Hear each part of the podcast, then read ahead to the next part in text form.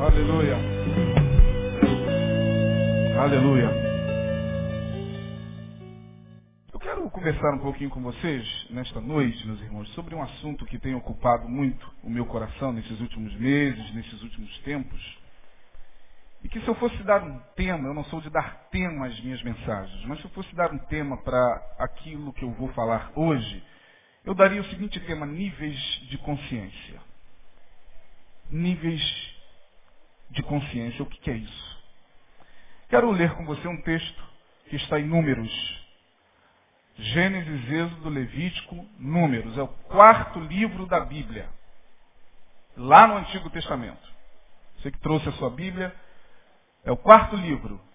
Gênesis, Êxodo, Levítico, Números. É o quarto livro do Pentateuco, de uma série de cinco livros da lei, que termina com Deuteronômio.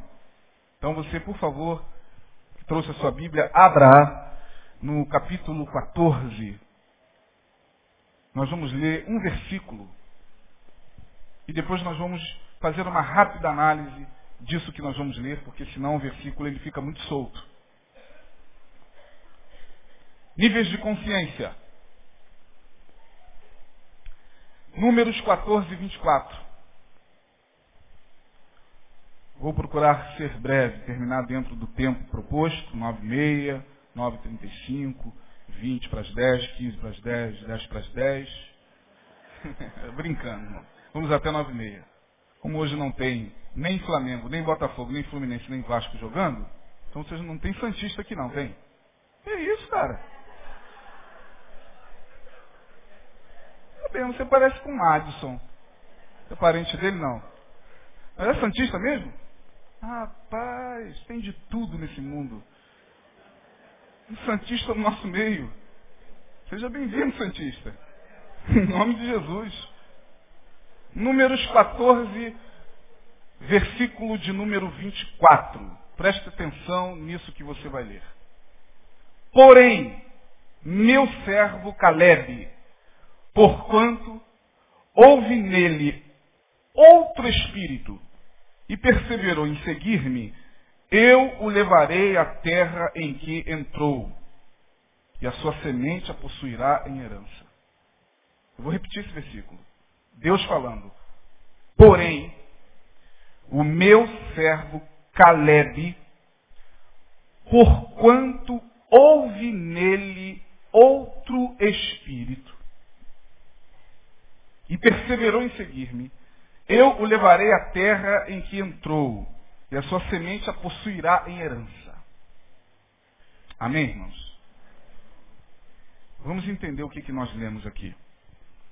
Essa história começa no capítulo 13 do livro de Números, quando Moisés chama as doze tribos de Israel e diz o seguinte: Olha, nós vamos é, possuir a terra de Canaã.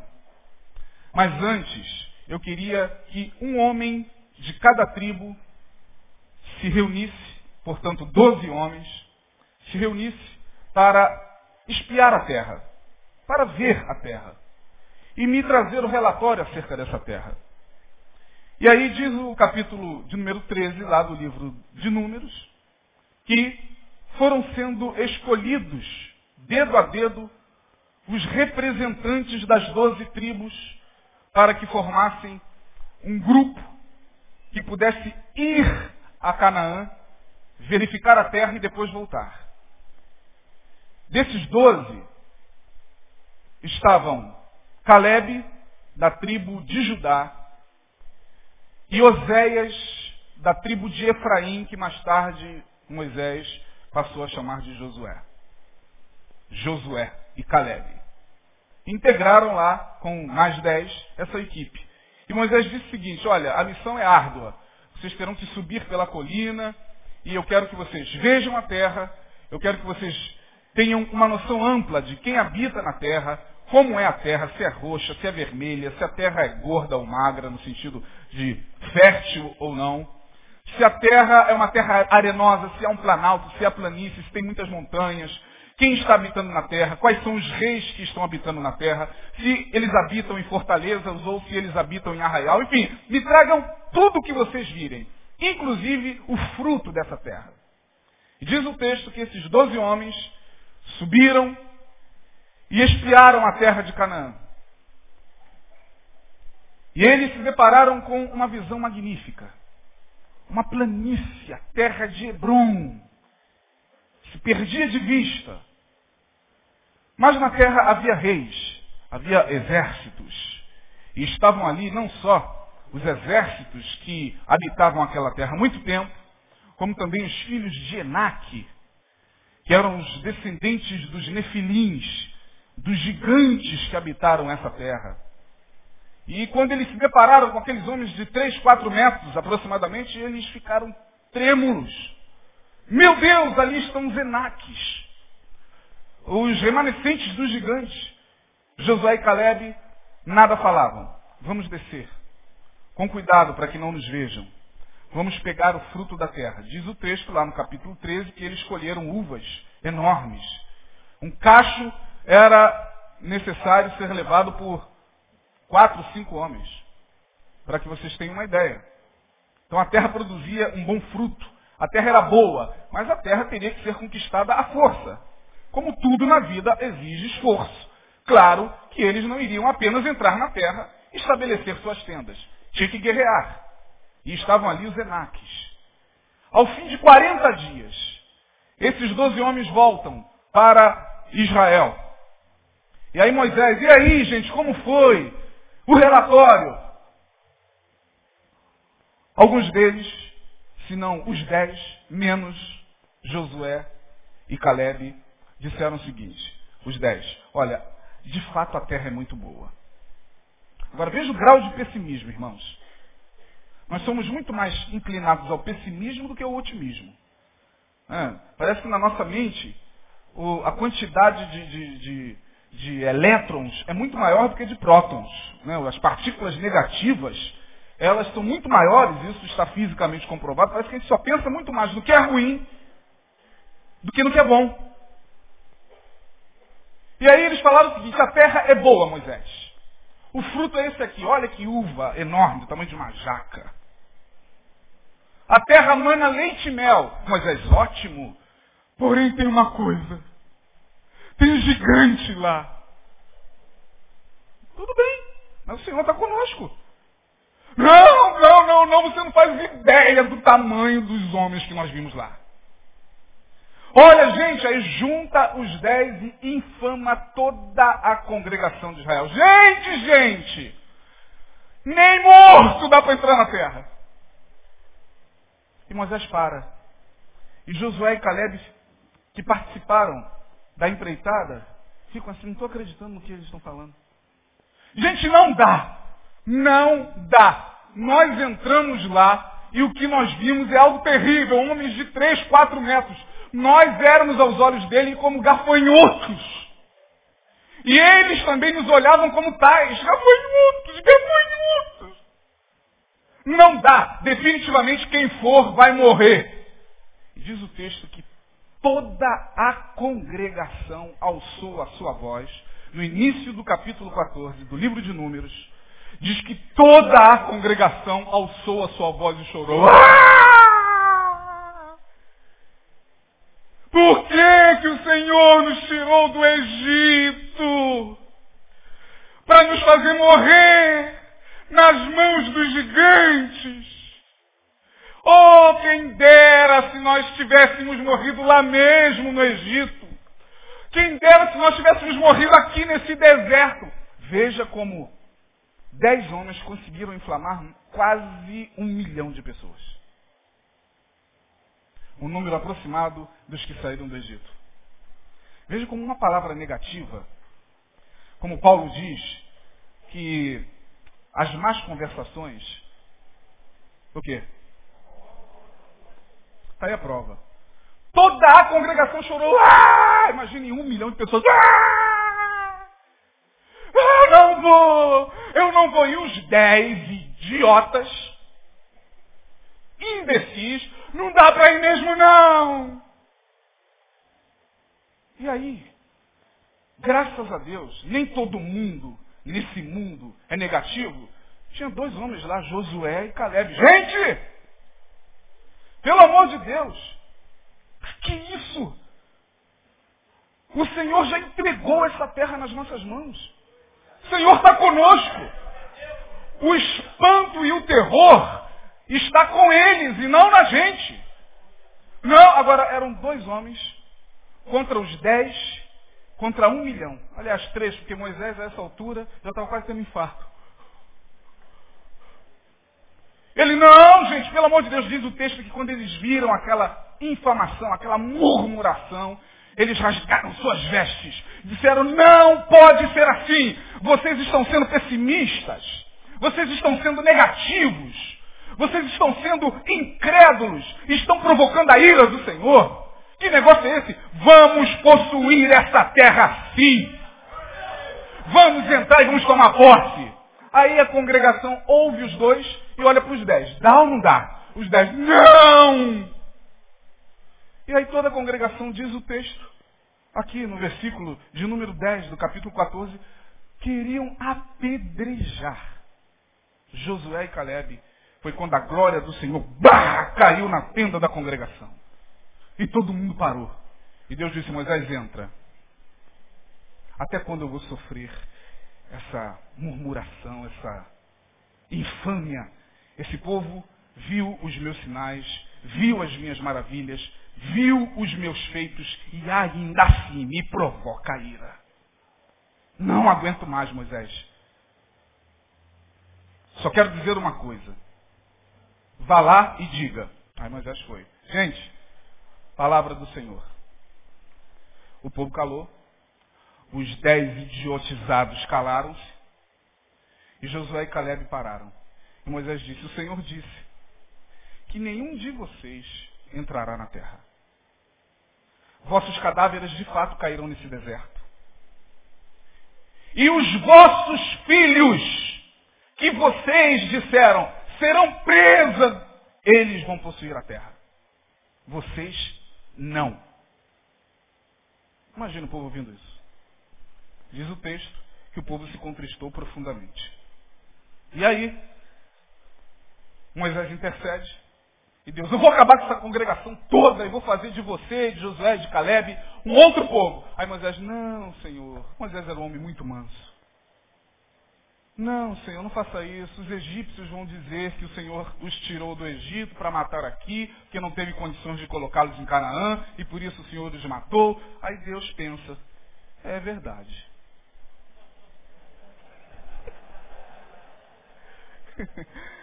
Intimidade como tinha com Deus, fazer o quê? Eles conversavam assim. É verdade, Moisés. Mas eu vou dizer uma coisa para você. No versículo 21, nós lemos o 20. Olha o 21. Porém, tão certamente como eu vivo, e como a glória do Senhor encherá toda a terra, todos os homens que viram a minha glória e os meus sinais que fiz no Egito e no deserto, e me tentaram estas dez vezes, e não obedeceram a minha voz, não verão a terra de que a seus pais jurei, e até nenhum daqueles que me provocaram haverá. Porém, aí vem o versículo que nós lemos. Meu servo Caleb, inclua Josué aqui. No outro versículo está Josué e Caleb. Porém, meu servo Caleb, porquanto nele houve outro espírito. Esse houve outro espírito foi o que me intrigou. Não essa história toda fantástica que vocês que já são crentes é, há muito tempo já conhecem perfeitamente, mas o que me intrigou é, nele houve outro espírito. Nele houve outro espírito. O que vem a ser esse outro espírito? Por que, que Deus olha para Caleb e o vê diferenciado de toda aquela congregação e diz, não, nele há ou, outra coisa. Nele há um outro espírito. E a interpretação desse nele houve outro espírito não tem nada a ver com um espírito que Deus criou lá em cima e botou no corpo dele que era diferente, não. Eu entendo isso aqui, meus irmãos, da mesma forma que o texto de repente estivesse escrito, nele há um outro nível de consciência. Neles, Josué e Caleb, há um outro nível de consciência. E aí começa o que eu gostaria de passar a vocês. Bom, eu escrevi aqui algumas afirmações que a gente está cansado de ouvir. Eu queria que vocês concordassem ou não comigo. Todos os homens são iguais perante a lei? Sim ou não? Tem gente que está com dúvida. Irmãos, constitucionalmente falando, todos os homens são iguais perante a lei? Sim ou não? Todos os homens são iguais perante Deus? Está tendo dúvida. Todos os homens são iguais perante Deus? Deus não faz acepção de pessoas? Deus não tem filhos prediletos? Deus ama a todos igualmente? Todos nós concordamos com essas afirmações. Porém, há que se aceitar o fato de que alguns homens diferem de outros. Ah, diferem. Ah, você pode ter certeza, meu irmão, que na história dos homens, desde Adão até os nossos dias, há homens e homens. Homens e homens. Eu estou usando o termo homem no sentido genérico, homem e mulher. Mesmo diante de todas essas realidades. Mas há diferenciações sim. E aí, me veio o seguinte questionamento. Bom, o homem, ele é diferente do animal. Em quê? Bom, o animal não sabe o que é. O teu cachorro não sabe o que é cachorro. Não sei se você sabia disso. Não adianta você querer convencer o Rex de que ele é Rex. Ou a Belinha, que é a minha cachorrinha, Yorkshire, Bela, você é a Bela. Você sabia que você é a Bela? Ela não tem a consciência de ser. Ela não se sabe. O único que, o único animal, digamos assim, que se sabe, se percebe, somos nós. Usando o termo animal aí, no sentido é, mais darwinista. Foi por isso que René Descartes disse aquela frase simples, penso, logo cogito ergo sum, no latim, penso, logo existo. O animal não tem condição de olhar, e bota o teu cachorro diante do espelho e olha para ver se ele vai ficar lá. Uh, Totó, como você vai, Totó? Você está bonito hoje. Oh, como você está lindo. Uau, uau, uau, uau. Como eu estou gostando de ver essa imagem no espelho. Ele não tem essa capacidade, você tem. Porque o animal, ele difere do homem nesta capacidade de se auto-perceber, de se auto-analisar. É, Bom, disso todo mundo já sabe. Agora, e nós? Diferimos um do outro em que sentido, irmãos? Posição social? Então, já que a minha palavra tem a ver com níveis de consciência, eu tenho certeza pelo Espírito que o que está sendo colocado aqui no versículo 24 tem a ver com níveis de consciência. Nele houve outro espírito. Para mim, posição social é irrelevante diante de Deus. Não na sociedade dos homens. Na sociedade dos homens, quanto mais elevada a posição, mais respeitado se é, mais babado se é, mais temido se é, mais é, idolatrado se é. Essa é a realidade da nossa sociedade. Vocês sabem muito bem disso. Não é verdade? Mas será que é a posição social que faz essa diferenciação dos níveis? Não, não é. Porque para Deus, Deus não treme diante do desembargador.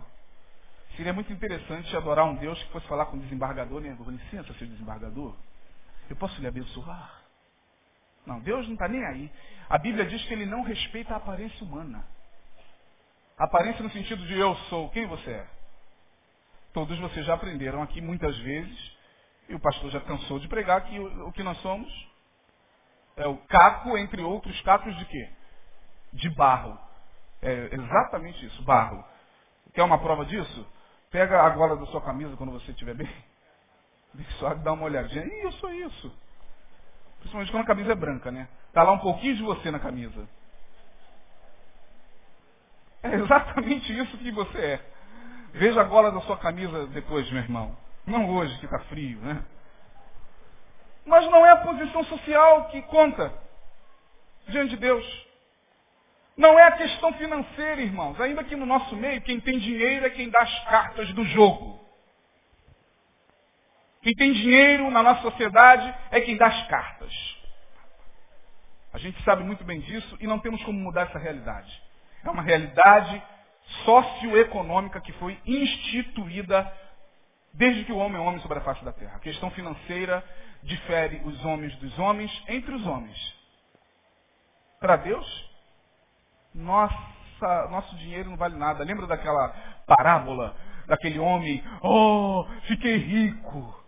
Eu vou fazer o seguinte, eu vou derrubar esses celeiros, o cofre está muito pequeno. Vou construir um cofre bem maior e vou dizer para mim mesmo, alma, eu digo alma, alma minha, alminha, você tem muito para muitos anos. E a Bíblia diz que naquele exato momento ele ouviu uma voz dizendo que louco, esta noite pedirão a tua alma. E o que tens preparado e para quem será? O teu dinheiro não vale de porcaria nenhuma. Vale, né? quem tem dinheiro na sociedade gosta até de mostrar. Eu fico vendo às vezes alguns clipes que os meus filhos adoram ver, daqueles é, é, negros bem-sucedidos lá dos Estados Unidos. O tal de Akon. E um teve até aqui, na Bahia, veio aqui no Sulacap. Veio ver aqui, um baile aqui da. O vídeo dos caras, meu irmão, é uma piada. Eu fico observando, meu Deus, os caras com aquelas lanchas. E as letras como são traduzidas? Pior ainda, olha aqui, eu estou cheio de mulher, é eu que mando as cartas, eu que bababá, e aquela, aquelas lanchas com um monte de mulher, e ele com, eles com aqueles cordões, para mostrar o seguinte, veja como eu, negro, e vivendo num país de extrema intolerância racial, venci. É isso que eles estão dizendo. Tá bom, recado está dado, parabéns. Mas a questão financeira para Deus, meus irmãos, olha, é insignificante insignificante. Então não tem a ver com posição social, não tem a ver com questão financeira, tem a ver com grau de instrução. Será que Deus trata melhor quem tem doutorado? Não, aquele tem doutorado. Não é como aquele energúmeno. Imagine Deus falando isso. Imagine a Trindade conversando, olha, você vai abençoar aquele energúmeno que fala nós vive? Ou você vai abençoar aquele doutor que usa termos como inconstitucionalissimamente, não vai abençoar aquele homem lá. Olha que coisa linda a instrução dele. Até parece que Deus leva em consideração tais coisas. Se vocês não sabem, os maiores sábios que passaram por esse mundo, os homens de maior nível de consciência, quase sempre não tinham a instrução dos bancos escolares. Eles tinham aquilo que Tom Zé, com muita propriedade, vai chamar de sabedoria concentrada. Sabedoria concentrada. E quase sempre a gente não suporta muito ficar perto das pessoas que têm esse tipo de sabedoria concentrada, porque elas nos desmontam o tempo todo. Pode ser doutor. Você para diante de um camarada que tem essa sabedoria concentrada, dos elevados níveis de consciência, ele te desmonta todinho. Teu doutorado vai por água abaixo. O teu mestrado faz isso. Ó. Então, para Deus, grau de instrução também não tem absolutamente nada a ver. Mas o que nos diferencia, irmãos, já que estamos falando de diferenciações? Cor da pele? Imagine Deus conversando, né? E aí, meu filho, hoje você vai abençoar aquele negro? Ou aquele branco? Ou aquele cáucaso? Ou aquele negroide? Ou aquele mongoloide? Lembrando que mongoloide não tem nada a ver com. Né, mongoloide é uma das raças matriciais que deram origem a todas as demais raças. Negroide, caucasoide mongoloide, que são os amarelos lá da Ásia. Mas imagine Deus falando isso, ele que criou todas as coisas. Ele sabe que o negro foi criado com esse cabelo pichain, porque o negro vivia numa região, África, onde o sol era muito quente. Então o couro cabeludo do negro tinha que ser protegido daquele sol. Por isso que Deus fez o cabelo do negro assim. Ao passo que o Cáucaso, o branco, o europeu, o, o, os germanos e os povos lá que formaram a Europa viviam numa região muito fria, então os cabelos tinham que ser lisos para protegê-los do frio, do pescoço e orelha. E a gente fica nessa agora. Meu cabelo liso. E vamos quanto mais liso, mais distante eu estou do estigma do escravo. Me perdoem, a minha esposa alisa o cabelo, esposa de vocês também. Então não estou aqui é, falando mal contra isso, eu só estou trazendo uma informação histórica. Ah, o que vocês fazem no salão chama-se embranquecimento cultural. É, o termo é esse mesmo. Por favor, não fiquem constrangidas e nem saiam daqui chateadas comigo, irmãs. Continuem alisando. Eu acho bonito cabelo alisado. Acho legal. Assim como eu acho legal também a Vanessa da Mata. Que cismou de ficar com cabelão, né? Acho legal aquilo. Ela é. é bom. Aí a, a minha esposa falou uma coisa interessante. É porque ela é atriz. Eu falei, não, não, é porque ela gosta de ser assim. Não, eu duvido, duvido que se ela não fosse atriz, se ela não fosse uma artista conhecida, ela não ia meter prancha nesse cabelo. Não tem nada a ver não, gente. Ué, eu conheço tanta gente que, ó, lembra da época do Black? Eu era garoto, mas lembra da época do Black Coco? Quem se lembra dessa música? Black Coco, cara. Jackson 5. Tá, cabelão. O globo terrestre na cabeça. Mas isso chama-se embranquecimento cultural. Por quê? Porque desde o Brasil colônia, infelizmente, a nossa sociedade olha para o negro e não o trata com preconceito em função nem mesmo da sua cor de pele. Porque negro, na época da escravatura, não tinha nada a ver com cor de pele. Negro tinha a ver com a condição de escravo. Então você poderia ser branco, mas se você fosse escravo, você era chamado de negro. Lembra da escravizaura? Quantos lembram dessa novela? Qual era a cor da pele dela? Escrava Isaura. Era negra. Então, negro Nada, depois, com o passar do tempo, foi sendo mudado esse conceito e passou a ser cor da pele. É por isso que quando mais longe eu me vejo do estigma da escravidão, melhor para mim. Então vou alisar meu cabelo, vou ficar branco como Michael Jackson. E vou. Você está me entendendo? Agora, a cor da pele. Quem é que fez o negro? Quem é que fez o branco? O Senhor. Então Deus, quando olha, não vê cor de pele. Ele vê níveis de consciência. Bom, Aí você vai me perguntar, o que, que são níveis de consciência? Ah, agora chegamos no ponto central da minha mensagem. Tem nada a ver com QI, como eu já disse aqui. Você conhece pessoas muito bem informadas e muito bem informadas? Pessoas que possuem mestrado, doutorado, que estão lá na sua empresa, que fazem parte do teu convívio lá na, na, no trabalho, e que são pessoas que se autodestroem de uma forma absurda. Conhece? A gente costuma nivelar as pessoas e diferenciá-las por posição social, por dinheiro, mas conhece gente que está cheio de dinheiro, que está querendo dar um tiro na cabeça? Que já deu? Pegue jornais, entre na internet, você vai ver quantos milionários estão tirando a sua vida. Você certamente conhece pessoas que são feras, feras, raciocínio lógico que impressiona. O camarada pega aquela equação do quarto grau, nem sei se existe. Eu não cheguei a passar da primeira, do primeiro grau. Eu, com muita dificuldade, resolvi a equação do primeiro grau. Do segundo grau é um terror. Porque a minha mente é holística, não é, não é cartesiana. Então, essas, essa parte de lógica, física, matemática, tem nada a ver comigo. Mas tem gente fera nisso, cara. O camarada pegou uma prova da SpaceX me mostrou. E disse, tenta resolver isso aqui.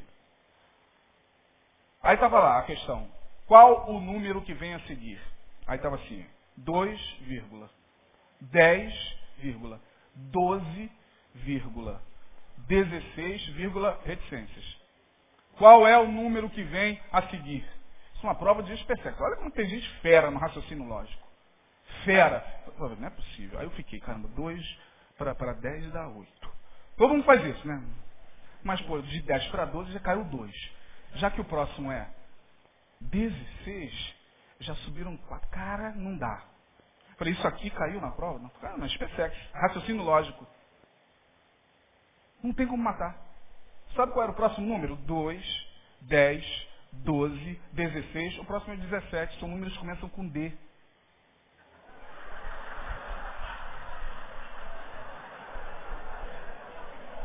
Como pode isso, irmão? Espersex. Caiu.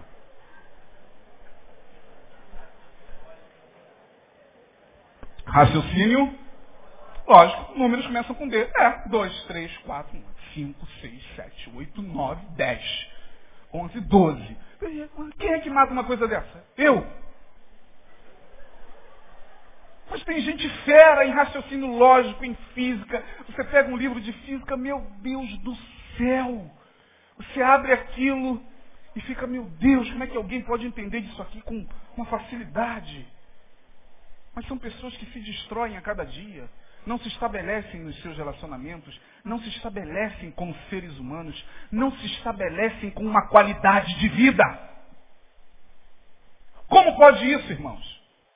Pessoas muito inteligentes, capazes de resolver problemas de análise, matemática, física, mas que se destroem.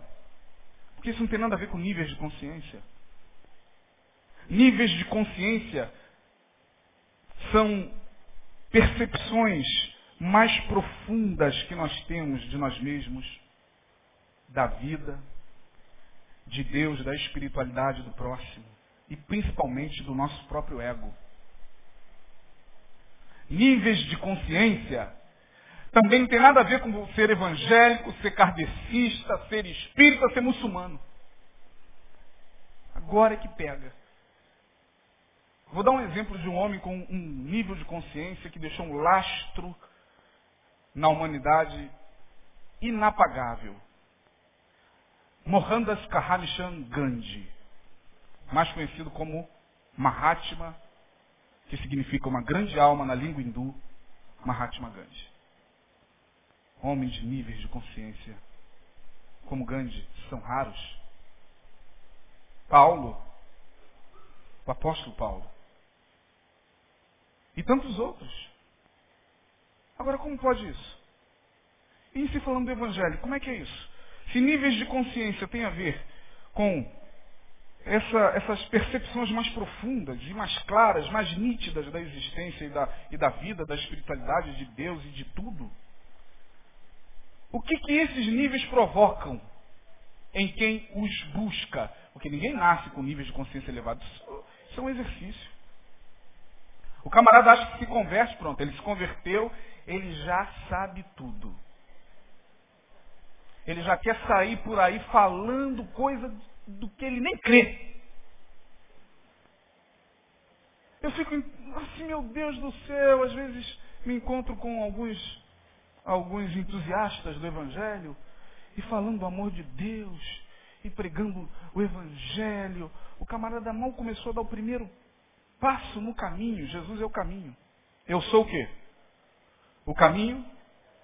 E o que, que o profeta Amós vai dizer lá? Conheçamos e prossigamos. Aprofunde mais os seus níveis de consciência, irmão. Não pensa que se converter hoje, amanhã já está dando tapa no peito, eu quero ver, é quem é que vai, é, meu Deus, não é assim não, vai devagar. Dá um passo de cada vez, irmão. Não é assim que você vai converter o seu colega, nem sua mãe, nem seu pai e nem a sua família. Porque você vai se deparar na vida com homens de níveis de consciência elevadíssimos que diante dos quais você não vai ter uma palavra para dar. Hum, como é que pode? Não pode. Pode, porque a, a coisa é séria. A chapa é quente, irmão. Tem mestres andando no nosso meio. E os grandes mestres, eles não são vistos até. Ah, primeiro que o mestre bate no peito, eu sou mestre. Já viu Jesus fazendo isso? Você já viu Jesus nos evangelhos? Me mostra Jesus fazendo propaganda de si mesmo. Oh, claro, ele falou muitas vezes, aquele que tem sede vem a mim, beba. Mas você já viu Jesus se autoglorificando? Ei, eu sou mestre! Alguém chega perto dele e diz, mestre! Ele, olha, a ninguém chameis mestre. E a ninguém chameis pai, porque só há um mestre e só há um pai que está nos céus. Os mestres, os homens crianças e adolescentes de níveis de consciência, eles estão assim imperceptíveis. Só quando você para diante deles.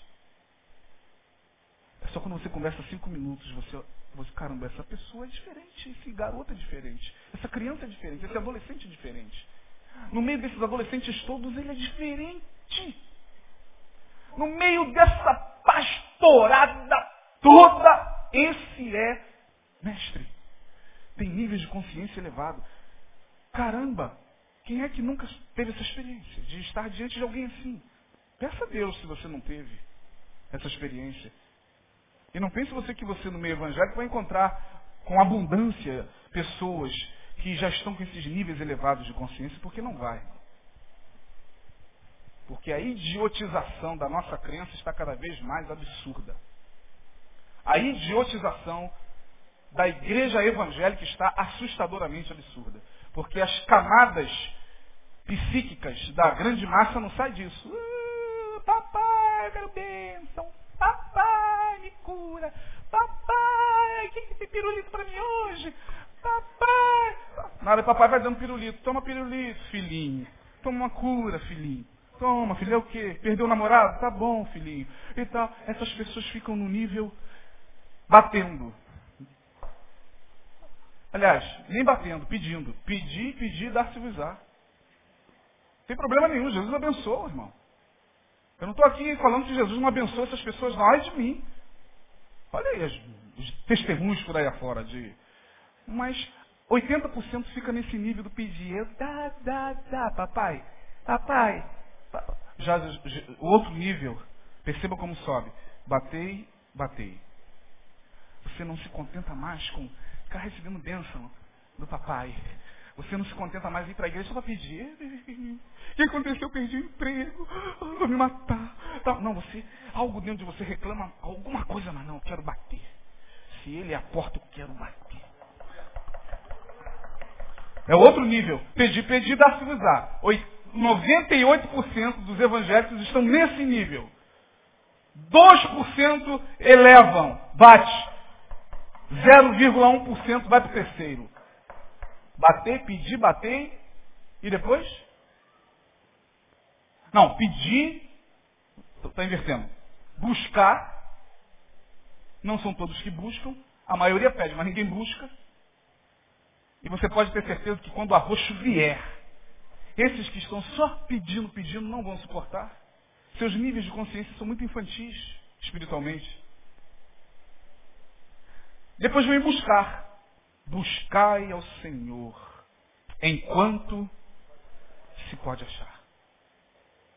Invocai, a tua alma começa a querer alguma coisa mais. Ah, não. Hoje eu vou para a igreja, mas eu não quero pedir, não. Estou cheio de necessidades, cheio de problemas. Eu quero buscar. Eu quero buscar, eu quero ter esse contato mais íntimo. E aí, o último nível, são pouquíssimos os que nele chegam, batei. Buscou, achou. Parou perto da porta, bateu, abriu. Eu sempre fiquei muito intrigado com Mateus 13. É outra passagem que me intrigava. Começa assim o capítulo 13 de Mateus. E Jesus propôs outra parábola. Primeiro diz que Jesus foi à praia, a multidão foi se apinhando, se apinhando, se apinhando. Não tinha mais lugar na areia. Jesus teve que entrar num barco e se afastar aí uns 200, 300 metros da multidão. E aí todo mundo assim. A maioria dos níveis mais ínfimos de consciência. É a multidão que queria mais pão, e mais peixe, e mais cura e mais milagre. Aí diz o capítulo 13 de Mateus que Jesus começa. Um homem saiu a semear. E uma semente caiu no caminho e veio passarinho e comeu. A outra caiu em pedregais, cresceu, mas não conseguiu se suster. A outra, é, e a outra caiu e deu fruto. Um a 30, outro a 100, outro a 60 e outro a 100. Deus abençoe a todos. Acabou. Os discípulos estavam ali.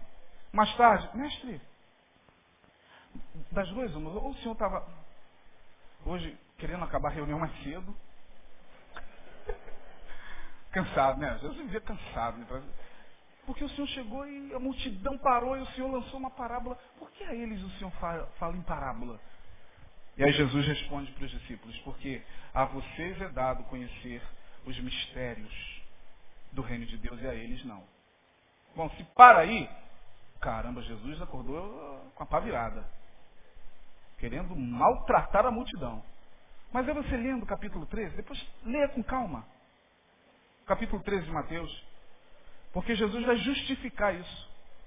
Para que neles se cumpra a palavra do profeta Isaías. Ouvindo não ouvireis, vendo não compreendereis, para que não subam ao coração e eles não sejam curados. Agora que lascou, Jesus estava de mau humor.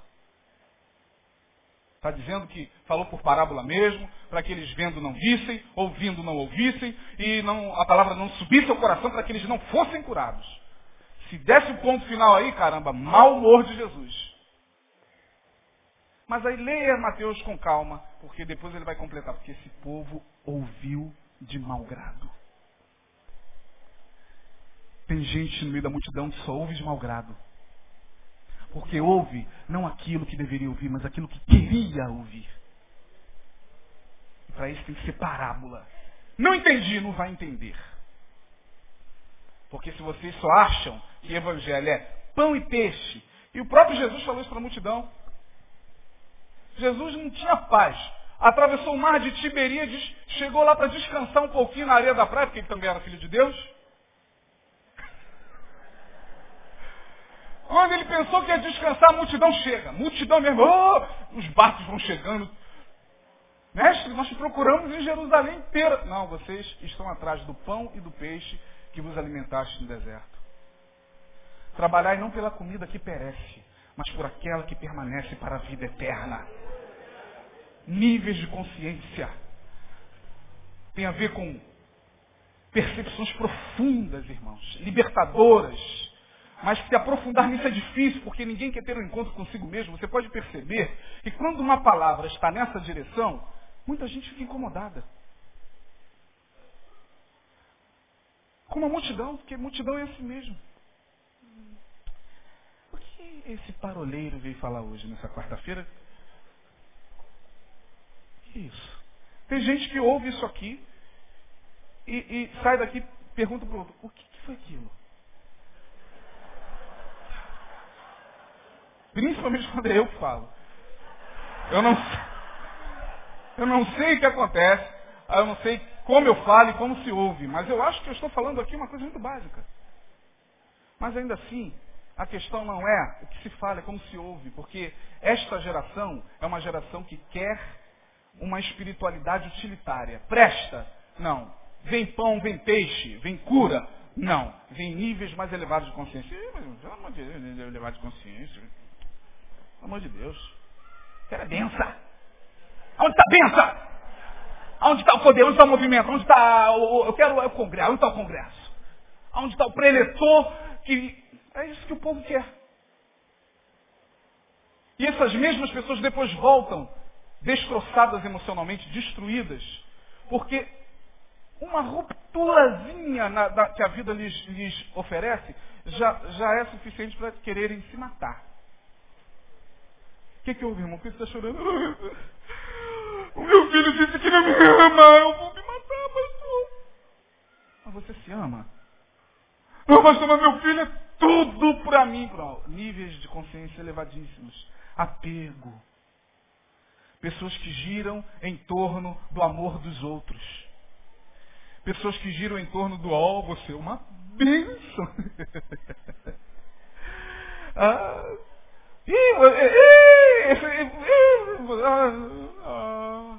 como Jesus. Outro episódio, Jesus falando sobre níveis de consciência. E esse foi pior, foi o discurso canibalístico de Jesus. Acho que João 6. A multidão lá, e ele, gente, vamos começar a, a nossa reunião. Primeiro eu queria dizer para vocês que a minha carne é verdadeira comida e meu sangue é verdadeira bebida. Quem não comer a minha carne, quem não beber do meu sangue, crepúsculo? Vampirismo? Canibalismo agora aqui? Vai começar, o que, é isso? Ah, não sei, ele está com a cachorra hoje. Não está bem não. Ah, mas não é aquele ontem que estava dando pão e peixe para a gente? É, mas olha aí, Jesus está lá, discurso longo, um dos mais longos discursos de Jesus. João capítulo 6. Quem não comer a minha carne, quem não beber o meu sangue, diz o texto, que todos Estou dizendo que uma parte, nem metade, nem 3%, nem. Todos viraram as costas e saíram. Eu fico imaginando se fosse a gente hoje. Irmãos, aqui daqui a pouco. Ah, porque meus irmãos e ah, porque irmãos e uns do meio. Ah, só ficasse quatro. Acabou o ministério do pastor. O cara ia passar a noite toda de joelhos. Senhor! O que está acontecendo com a minha unção? Ah, meu Deus! Ah, meu... É porque o cara está no nível de consciência, apego. Ele gosta da multidão. Ele gosta dos aplausos da multidão. Ele gosta de... E aí saiu todo mundo, só ficaram os dois assim, aquela cara de tacho. Bom, se Jesus fosse um de nós, pastores, do século 21, viraria para os doze. Eu sabia que vocês não iriam me trair. Só vocês me compreendem, meus amigos. Olha o que, que eles fizeram, não ficou um, não ficou umzinho. Só vocês, Pedro. Eu te amo, João. André. Mateus, vem cá. Não. Olha o texto lá, vê que Jesus falou. Só ficaram vocês? Só, Senhor. E vocês também querem se retirar? Aí Pedro, como sempre, arrojado, mas dava sorte. Para onde nós iremos, Senhor? Se só tu tens palavra de vida eterna. Aleluia! Níveis de consciência. Níveis de consciência níveis de consciência. E aí eu termino tentando mostrar a você o porquê de Deus ter olhado para Caleb e falado, nele houve outro nível. Nele houve outro espírito. Nenhum deles vai herdar a bênção, nenhum deles vai tomar posse da bênção. Josué e Caleb. Porque neles houve outro espírito. Por quê? Caleb era bonito? Nem sei como ele era. Era alguém que tinha posição social? Bom, pelo menos da tribo de Judá ele pertencia, era uma tribo até, a tribo do leão. Mas também não era isso, não. Porque Caleb era uma pessoa que servia a Moisés com muita fidelidade. Isso também ajuda, mas não era só isso. Primeiro, porque eles mantinham seus corações motivados diante da adversidade. Quando todo mundo estava murmurando, Lá no capítulo 13 de Números, no verso 30, então Caleb fez calar o povo perante Moisés e disse, subamos animosamente e possuamos-la em herança, porque certamente prevaleceremos. Coração motivado. E essa motivação, irmão, não é a motivação do Marins, não, daqueles camaradas que dão palestra de motivação pelas empresas aí. Essa motivação fica com a gente só de segunda a sexta. Eu já fui vendedor de, de, de automóveis. Toda semana tinha um cara lá dando palestra pra gente. Tinha um que entrava assim. Me lembro como se fosse hoje. Naquela semana não tinha vendido nada. As contas até o teto. E aí o vendedor se arrasa. Quem é vendedor aqui? Levante a mão aí, vendedor. Quem bate cota aqui por mês? Então sabe do que eu estou falando. Olhava para o quadro meu nome era o último. Caraca, meu irmão, não dá. E aquela aquela singela raivinha que a gente tem dos colegas, né? Principalmente do que vendeu melhor. Chegava dando bom dia, atrasado, e o supervisor falava, ele tem direito de chegar atrasado, porque ele bateu a cota, o supervisor também ganha, ganha todo mundo, e eu lá. Aí vai ter uma palestra hoje na empresa. Aí, muito engraçado, Simar. Os vendedores todos assim, as luzes se apagaram, daqui a pouco vem uma sirene. Uh! Aí entrou o motivador. Ah, igual super-homem, acaba de super-homem. Ah, ah, ah, fez aquela palestra. Meu irmão, depois da palestra, disse, amanhã eu vou vender essa empresa toda. No outro dia, cai de novo. Eu não estou falando dessa motivação, não. Não era essa motivação que estava no coração de Caleb, é a motivação que vem do Espírito. A motivação da qual Caleb foi acometido é aquela que vem do Espírito Santo. É aquela que levou Jesus a dizer o seguinte: no momento de dor, no momento de partida, no momento de desespero, de angústia, Jesus falou, no mundo tereis aflições. Mas tende o quê? bom ânimo. A palavra ânimo vem de anima, que no latim significa alma. A palavra alma vem de ânima. Por isso o desenho animado. A ideia de que o desenho criou a alma e se move. O que, que Jesus estava dizendo? Olha, no mundo vocês podem sentir tudo. Dor, perda, dor física, dores emocionais as mais terríveis. Mas tenham bom, mantenham a alma centrada nas promessas. Porque eu venci o mundo. Olhem para mim. E vejam o que eu passei. E eu venci o mundo. E ele não tinha ido nem para a cruz ainda. Olha que homem motivado.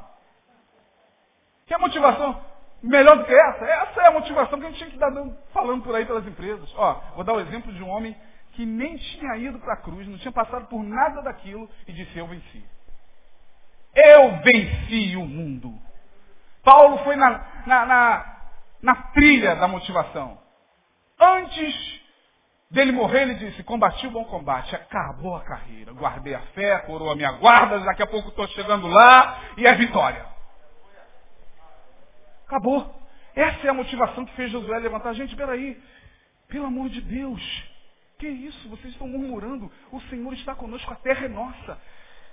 Níveis de consciência tem a ver com manter o coração motivado em Deus, irmãos. Mas é em Deus, não é na namorada, não é no carro novo, não é na sua posição social, não é no seu dinheiro, não é na, na, na, na sua cor de pele, é no Senhor. Nem no seu marido, nem na sua esposa. Porque eles podem te decepcionar. Segundo, por que, que Deus disse nele houve outro espírito? Porque não se deixaram levar para a multidão. Eu vou dizer uma coisa aqui para vocês. A hora que nós estamos vivendo nessa humanidade é uma hora muito densa. Só não vê quem não quer. Só não aceita quem não quer. A hora é densa. Eu estava com meio nas minhas férias, a gente conversava sobre isso, e eu falava, pastor, a sensação que eu tenho é que uma, uma malha fina, demoníaca, foi lançada sobre a nossa sociedade, e há espíritos obscuros drenando pessoas que já estão com seus portais abertos. Eu vinha no sábado de Madureira, ali na Intendente. O sinal parou, estou no carro, olhei um ônibus indo para a Castadura, da Nova Cap. O ônibus parou, estou vendo aquela gritaria. Ah, ah, ah. Eu falei, caramba, assalto. E o sinal parado, eu falei, não. Se o cara sair por aqui atirando, eu pedi a Deus misericórdia. E... Mas estou vendo a gritaria. Falei, aqui nada, são pessoas que estão fazendo bagunça. Mas não, o cara metendo o pé querendo arrebentar o, a janela. Falei, irmão, parei. E todo mundo. Daqui a pouco sai um camarada com a roupa da nova capa, aquela gravatinha, todo rasgado. Vem cá, vem cá, miserável. Ah, eu falei, Senhor. Quando eu vejo essas coisas, eu falei, meu Deus, tem misericórdia. A impressão que eu tenho, irmãos, é que há uma malha fina espiritual lançada pelo diabo sobre a nossa sociedade. E esses seres obscuros, que nós chamamos de demônios, de espíritos malignos, eles estão assim, ó. E aquele ali se ira com facilidade. É nele. E aquele ali é ciumento, é ciumento. Aquela é ciumenta. É nela. E aquele lá é possessivo. Olha lá ele falando, se você me abandonar, eu vou te matar. Se você me abandonar, eu vou te matar. Droga. Aquele ali usa droga, usa crack. Aquele ali já está totalmente com os canais abertos. E aquele ali é, não consegue se autodominar. Olha lá, uma coisinha mínima, ele já está lá xingando e tal. Então essa é a impressão que eu tenho. Você não precisa concordar comigo, não. Pode sair daqui achando que eu estou surtando. Mas nós estamos vivendo uma hora muito densa. Familiarmente falando, socialmente falando, individualmente falando. E Jesus disse que essa hora chegaria. Mas nós podemos elevar nossos níveis de consciência. Como, pastor? Primeiro, mantendo o nosso coração motivado pela palavra. E palavra vocês têm recebido nesse lugar. Amém ou não? Segundo, não podemos nos amoldar, nos amalgamar com a multidão, gente. a multidão está caminhando para o abismo. Veja os programas de televisão, veja as entrevistas, os vídeos, como eu dei o exemplo aqui, e perceba o nível de consciência dessas pessoas. A menina mostra a sua poupança para todo mundo e diz que ela está, graças a Deus,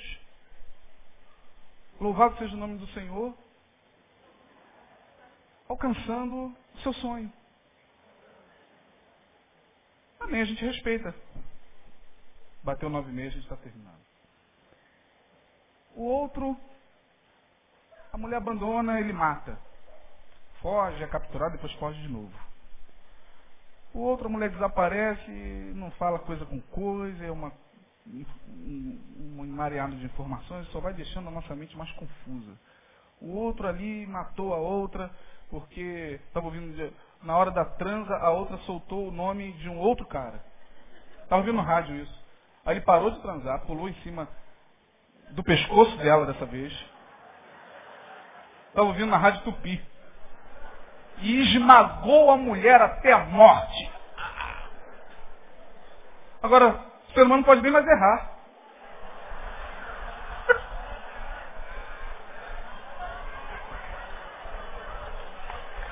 Quem é que não pode errar, gente?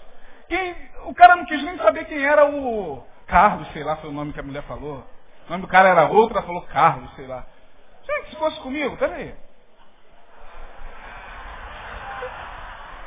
Vamos sentar aqui, no mesmo.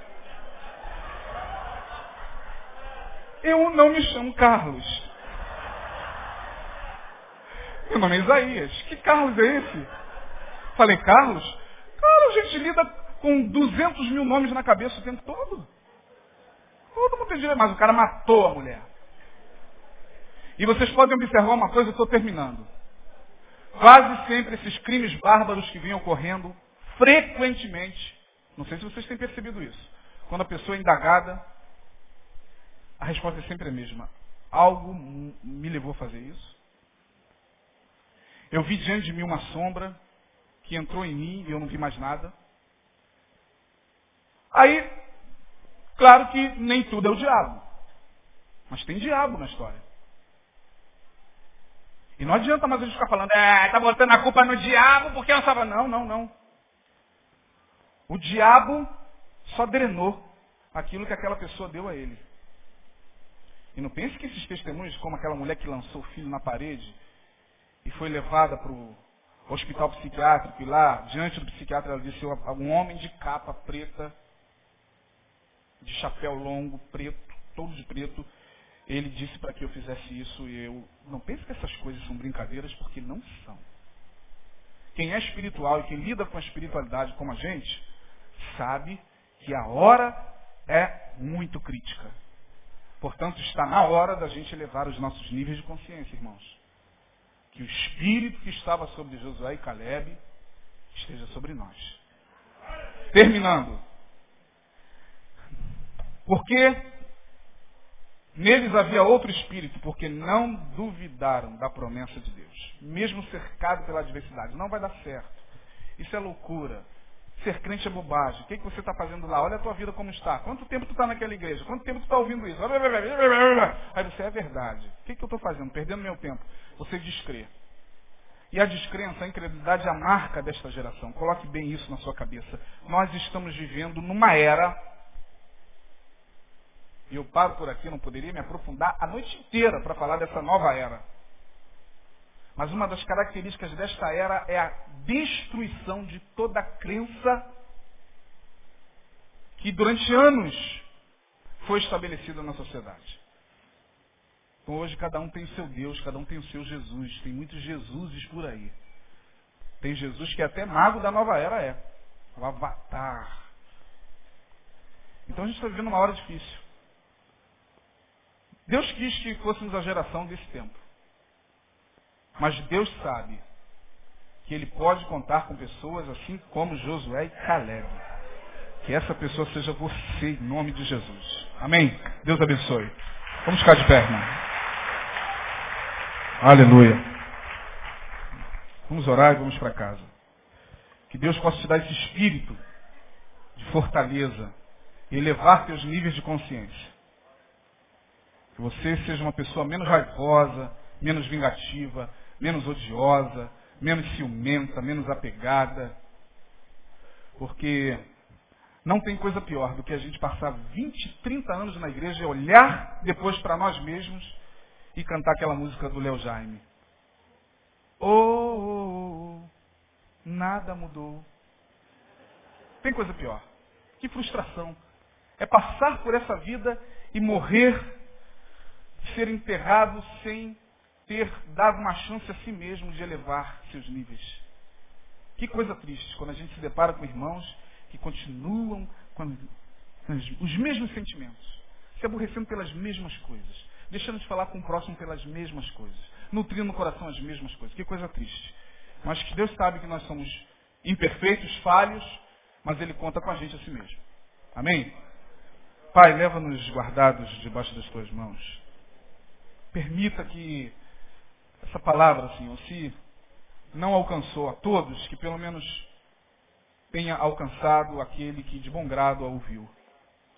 Como de bom grado, eu tenho certeza que muitos têm recebido a tua palavra nesse lugar.